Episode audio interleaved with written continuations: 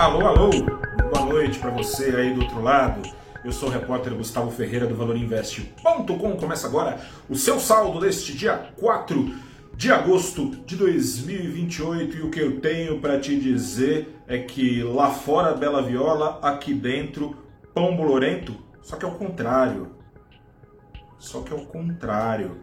Lá fora, juros mal começaram a subir. Aqui dentro, talvez até já tenham parado de subir. Nessas, enquanto nos Estados Unidos vão sendo revisadas né, as apostas em relação à trajetória dos juros, revisadas para cima, bolsas de lado. No Brasil, não é, não é que o Ibovespa subiu, o Ibovespa disparou, disparou mais de 2% das suas 90 ações, 76 no positivo. Oito delas, nada menos que oito delas, subindo na casa dos dois dígitos. Dá para afirmar com certeza que a alta da Selic na noite passada, em meio ponto, aos 13,75% ao ano, foi a última? Certeza, certeza, não dá para falar. Mas, de fato, o Banco Central só faltou desenhar que tá doidinho para que tenha sido a última, quando muito falou ali em pensar num ajuste adicional menor de 0,25 ponto em setembro.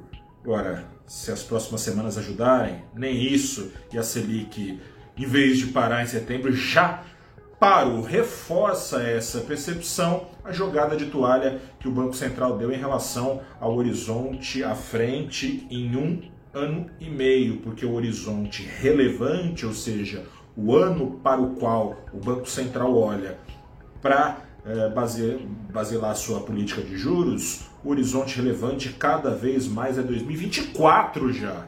O frigir dos ovos significa o seguinte: 2021, 2022, 2023, três anos de inflação acima da meta, acima de níveis civilizados Banco Central, já contando com isso e admitindo isso, escolhe então não subir mais os juros, né? Bom, vai adiantar nada, para que, que eu vou subir os juros? Estou olhando em 2024 e parece que lá em 2024 a coisa entra dentro do eixo. Então, por, por hora, é esse o recado que o Banco Central tentou passar, parece, na noite anterior.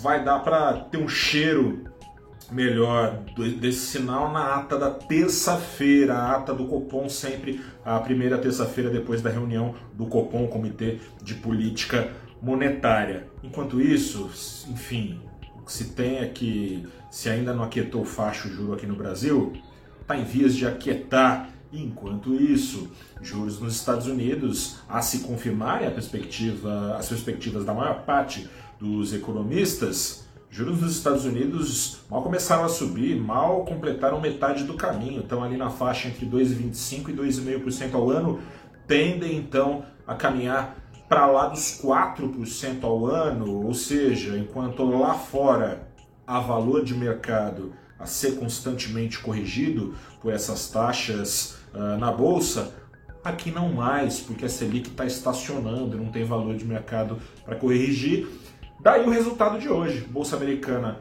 mais para lá do que para cá e a bolsa brasileira bem para cima. Vale destacar, por fim, que o juros subindo nos Estados Unidos tem um potencial efeito, efeito nocivo aqui no Brasil. O Brasil é uma economia é, dentre as mais arriscadas do mundo, por si só isso mantém o dólar elevado, ou seja, o dólar em fuga.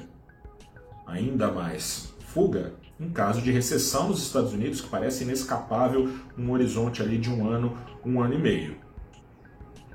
Com juros americanos subindo, não bastando a segurança oferecida pelos títulos americanos, motivo para dólares escaparem do Brasil. A bolsa brasileira pode ser penalizada, portanto, ainda que os juros aqui no Brasil parem de subir, os juros subindo lá fora. Mas ao fim e ao cabo, hoje não! Hoje teve dólar para baixo aqui no Brasil, apetite ao risco uh, para cima, na direção contrária, então, o dólar caindo mais de 1% aos R$ 5,22. Eu sou o repórter Gustavo Ferreira, fico por aqui, um grande abraço, boa noite, até a próxima e tchau.